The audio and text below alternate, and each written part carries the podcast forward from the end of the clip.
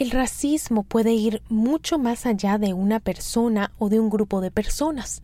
Ahora sabemos que sistemas enteros, como el sistema de educación, el sistema de justicia y sí, hasta el sistema de salud, pueden ser racistas. Yo soy la doctora Edith Bracho Sánchez desde Nueva York y están escuchando Las Doctoras Recomiendan, el show creado por mi equipo de doctoras y por mí y traído a ustedes por Euforia en el que les contamos las últimas recomendaciones en salud infantil con un toque latino.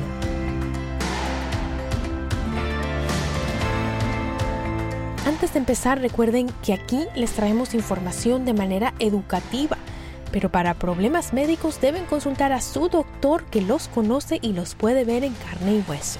La conversación de hoy la grabamos a principios del 2020, cuando el país empezó a reflexionar una vez más sobre el racismo que existe en las instituciones y lo que podemos hacer al respecto. Otra vez hablamos con la pediatra y mamá, la doctora Patricia Rodríguez, vía telefónica desde Texas. Aquí les ponemos la conversación, ojalá les ayude y la disfruten eBay Motors es tu socio seguro. Con trabajo, piezas nuevas y mucha pasión, transformaste una carrocería oxidada con 100.000 millas en un vehículo totalmente singular. Juegos de frenos, faros, lo que necesites, eBay Motors lo tiene. Con Guaranteed Fit de eBay, te aseguras que la pieza le quede a tu carro a la primera o se te devuelve tu dinero. Y a estos precios, ¿qué más llantas y no dinero? Mantén vivo ese espíritu de Ride or Die Baby en eBay Motors. ebaymotors.com. Solo para artículos elegibles. Se aplican restricciones. Bienvenida una vez más, doctora Patricia. Gracias. Bueno, y antes de empezar esta, esta conversación de, de, lo que es el racismo dentro de los distintos sistemas y de los problemas que enfrentan las personas de color, quiero preguntarte, Patricia, estamos viviendo en un momento que se siente distinto, ¿verdad? Un momento que se siente, pues que algo ha cambiado, no sé, seré yo tal vez que soy un poco ingenua, pero siento que algo está cambiando, ¿verdad? Eh, como alguien que ha trabajado por tantos años por la igualdad, ¿qué opinas de este momento en la historia que estamos viviendo y cómo lo analizas? Bueno, eh, ¿dónde empezar? Estoy llena de emociones este, al ver cómo se, eh, se, han manifestado los anteconcedimientos desde que falleció George Floyd. Y eso para mí ahorita es un tiempo muy interesante, un tiempo donde yo creo que está despertando eh, la nación y dándose cuenta eh, todo lo que ha pasado en la historia de los Estados Unidos. Es como Em, como decir, eh, se está todo hirviendo y se está ya desbordando, ¿verdad? Ya estamos llegando a, a, una etapa, yo creo que ya es, es importante porque la gente se está dando cuenta, están abriendo los ojos, más que nada la gente que ha tenido el privilegio y la ventaja y, eso es algo muy importante. La gente de color, ¿verdad? Los afroamericanos, los afrolatinos, los latinos en general, los isleños del Pacífico, los americanos nativos, todos los grupos que son de color, ¿verdad? Entre comillas, hemos luchado por mucho, mucho, mucho tiempo, más que nada los afroamericanos y los latinos, por los derechos que tenemos y por ventajas y por parar las desventajas, pero no nada más es el problema de nosotros, no nada más es el trabajo de nosotros, es el trabajo de todos. Y eso incluye a la gente blanca, la gente americana que ha estado aquí desde que se inició este, este país. Em, ellos han tenido una gran ventaja porque así fue estructurado la historia de los Estados Unidos. Y bueno, este, a lo mejor ya me alejé un poco del punto de la, de la pregunta, pero eh, me quedo esperanzada. Esperanza es lo que yo siento cuando veo las imágenes, cuando veo a las personas que están eh, protestando afuera, eh, ¿verdad? y protestando en, en, grupos grandes o grupos pequeños. Eh, y las protestas vienen en muchas formas, no nada más eh, estamos marchando, ¿verdad?, em, en las ciudades, pero también en las redes sociales y en otro aspecto hay formas de protestar. Y eso todo me está dando una esperanza. Lo que más me da esperanza es de que veo aún más y más gente blanca juntándose, marchándose, apoyando el movimiento contra el racismo. Y eso es lo que me da más esperanza, porque es el trabajo de todos, como lo digo antes. Hay que todos luchar contra el racismo y eso es lo que me da la esperanza. Genial, genial, genial. Yo también, te cuento, me he sentido muy, pues eso, yo creo que es esperanza el sentimiento, pero también a veces siento que, que, es como mucho el trabajo que tenemos que hacer, como que Dios mío lo que se nos viene, ¿no? Porque es mucho, son muchas las reformas, ¿no? Y las cosas que necesitamos cambiar.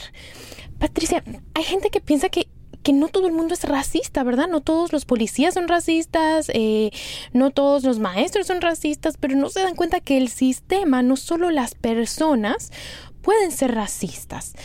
¿Qué es el, racismo sistémico? ¿Cómo nos lo explicas? Ese racismo que va más allá de, una persona y cómo se manifiesta.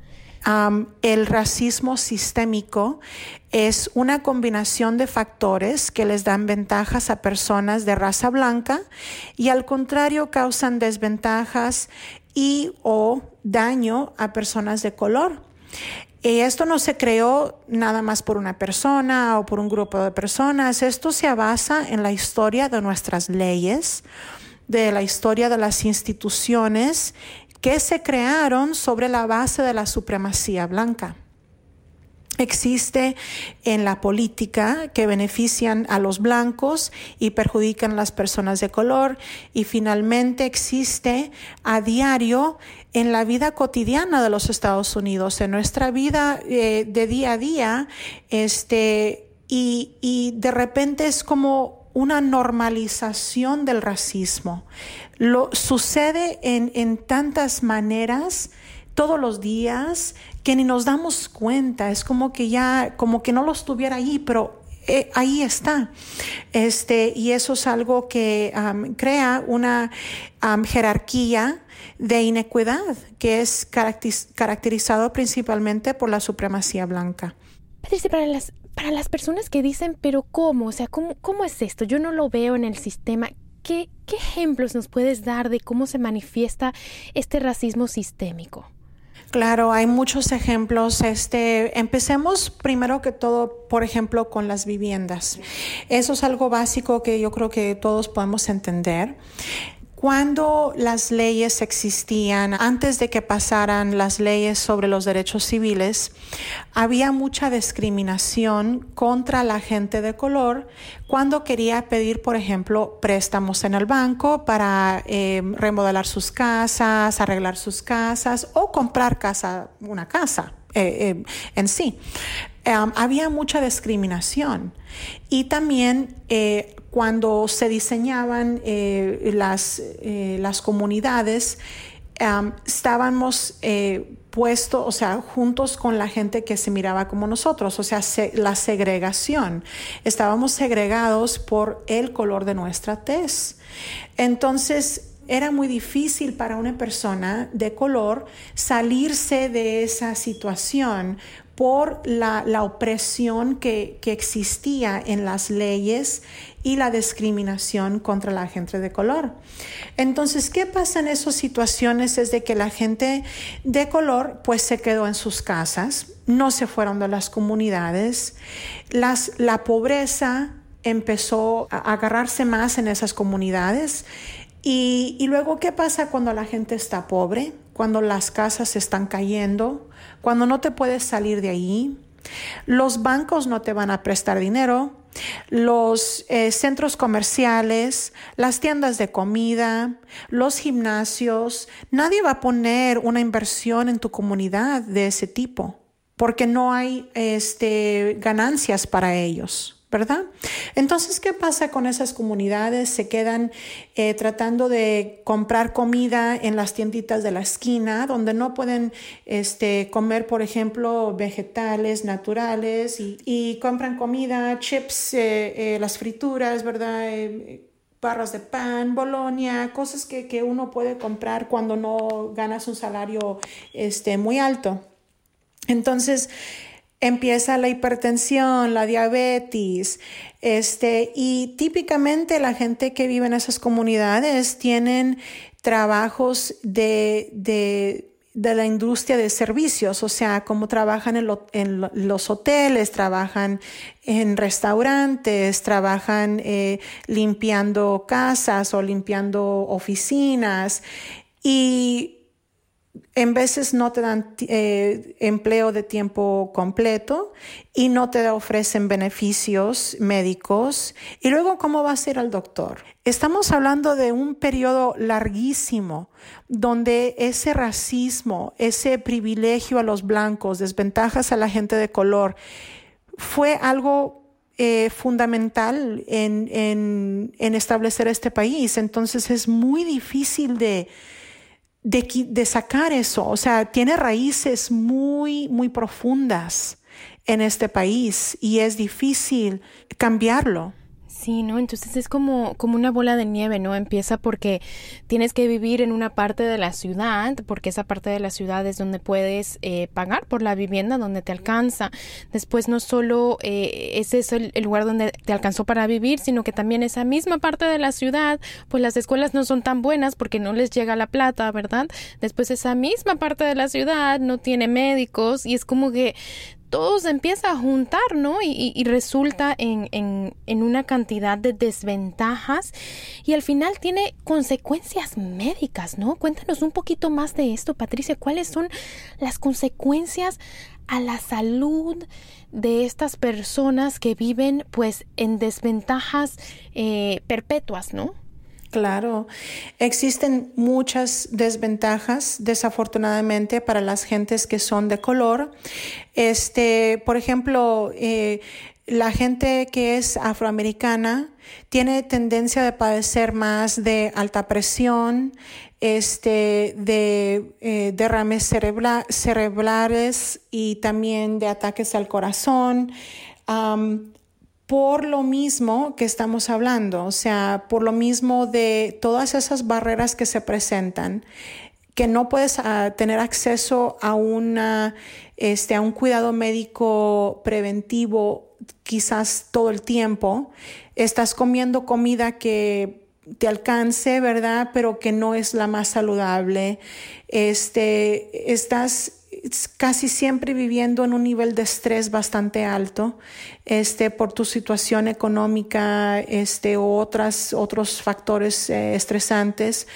Y eso causa que ciertas, ciertos enfermedades eh, broten en ciertas comunidades. Por ejemplo, los latinos tenemos un alto riesgo de diabetes alta presión, otros eh, cáncer y otras cosas de ese tipo también. Esos tipos de enfermedades se ven más en gente de color que en la gente blanca por las desventajas y las barreras sociales, socioeconómicas y las barreras a las, al acceso de, de la medicina preventiva. Este, o de poder pagar tus medicinas o de tener seguro médico.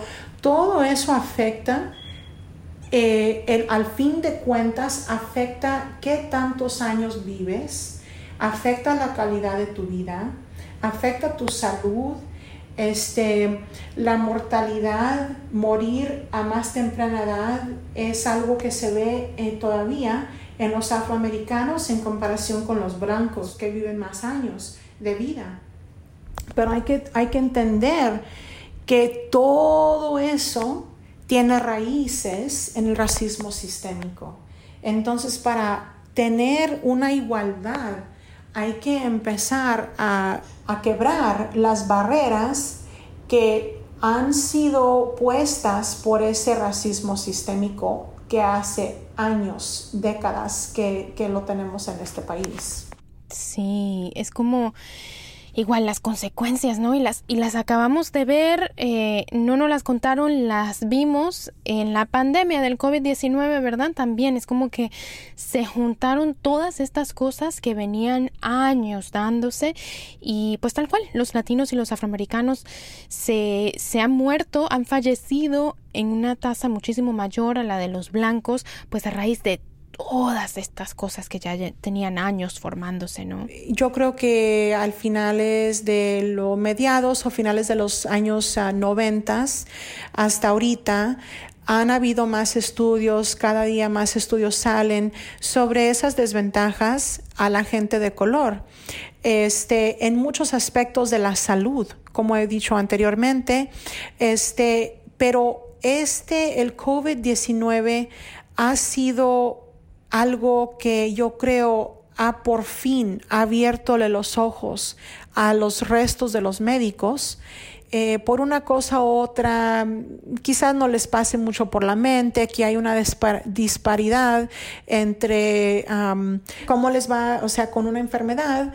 Y, y yo creo que el COVID-19 lo ha puesto en, en pintura, en vivo y en pintura, como nunca se ha habido antes es muy obvio, bastante obvio, y nadie lo puede negar eh, que hay disparidades entre las razas eh, en cómo les va con el COVID-19. Y también que, igual como dijiste, las enfermedades están afectando más en las comunidades de color, los latinos, en los afroamericanos, aunque somos un, un porcentaje eh, no tan alto de la población total, las muertes han excedido el porcentaje de la gente blanca.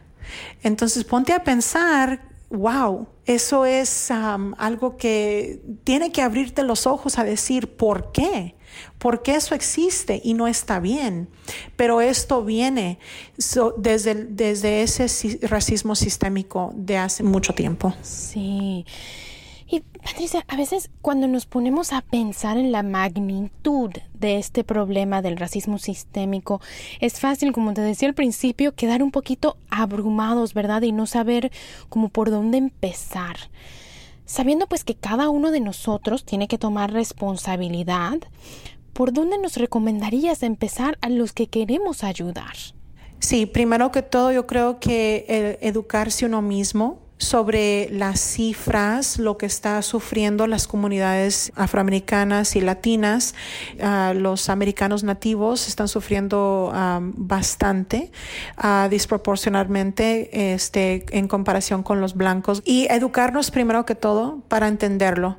Educarnos sobre el racismo, como lo he dicho este, anteriormente, es bastante importante. Eso yo creo que es la fundación, es fundamental para uno poder ser un buen aliado a esta causa y para poder apoyar la causa. Y segundo, eh, también podemos tomar parte en las protestas. Protestar es, una, es un derecho civil en este país y todo lo debemos de ejercer ese derecho. Y cuando algo no, no nos parece, podemos protestar. Este, no, eh, también estoy diciendo que vamos a ir a robar este, los negocios y todo eso. No, no, no. Simplemente hacerlo de una manera muy, muy en paz, muy, muy pacíficamente y protestar como dije anteriormente también, podemos protestar en las redes sociales, podemos protestar eh, no comprándole a ciertos negocios o ciertas marcas. Hay muchas maneras de uno este, poder protestar algo que no, con lo que no estamos de acuerdo. Y yo creo que tercero, unirse a un grupo que está eh, luchando por los derechos civiles o eh, contra el racismo, para la justicia de los afroamericanos, latinos o gente de color hay bastantes de esos grupos y con la ventaja del Internet hoy en día, uno puede entrar a Google y, preguntar todo y Google ya sabe. Google sabe todo y nos puede decir los diferentes grupos que existen en nuestra comunidad eh, a los cuales nos podemos unir para ayudar a apoyar. Si uno se queda este indiferente y sin actuar, las cosas nunca van a cambiar Sí, entonces educarnos protestar si tenemos la oportunidad, unirnos a distintos grupos en la comunidad que están tratando de avanzar la igualdad. Y yo le voy a añadir una, una última, votar, ¿verdad? A los que tenemos. Ay, sí, votar, como se fue. Que tenemos, sí, a los que tenemos la oportunidad, por favor, familia, hay que hacer el papeleo, no es difícil, es muy fácil inscribirnos para votar y hay que hacerlo porque es un derecho que tenemos los que tenemos ese privilegio en este país y así es que cambian las cosas también, ¿verdad? Educándonos de quiénes están, eh, pues cuáles son las prioridades de las personas que están tratando de ocupar estos, estas posiciones y estos puestos, ¿no? Sí, eh, bastante importante educarse también en eso. Este, es un punto muy válido porque si necesitamos entender cuáles cosas eh, ellos se, eh, qué es lo que ellos proponen, qué es lo que ellos quieren hacer con su agenda. Es importante realmente uno sentarse, investigar qué es lo que tal candidato está presentando, cuál es la agenda, qué es lo que quieren hacer y si cada uno nos damos un poco de tiempo de hacer esa investigación, vamos a estar mucho más educados cuando ya se venga el tiempo de ir a votar. Bueno familia, ya lo oyeron, el racismo sistémico lastimosamente existe, es una realidad. Ojalá este episodio les haya ayudado a entender un poquito la magnitud del problema, pero también a empezar a pensar cómo cada uno de nosotros puede ayudar a crear tal cual suena cursi, pero un mundo mejor. Doctora Patricia Rodríguez, pediatra desde Texas, que ha luchado por la igualdad por muchísimos años. Un millón de gracias una vez por acompañarnos hoy. Muchas gracias a ti, un placer estar contigo. Gracias. Y con esto familia hemos llegado al final. Yo soy la doctora Edith Bracho Sánchez y esto ha sido Las Doctoras Recomiendan, el podcast de salud infantil creado por mi equipo de doctoras y por mí y traído a ustedes por Euforia Podcast. Si les gustó, compartan con su familia, con sus amigos, con la vecina, con la comadre, para que ellos también se unan a nuestra comunidad de padres latinos informados que buscan criar niños sanos en todos los sentidos. Las Doctoras Recomiendan es una producción de LDR Media. No se pierdan nuestro próximo episodio. De mi parte, un abrazo para todos y hasta la próxima.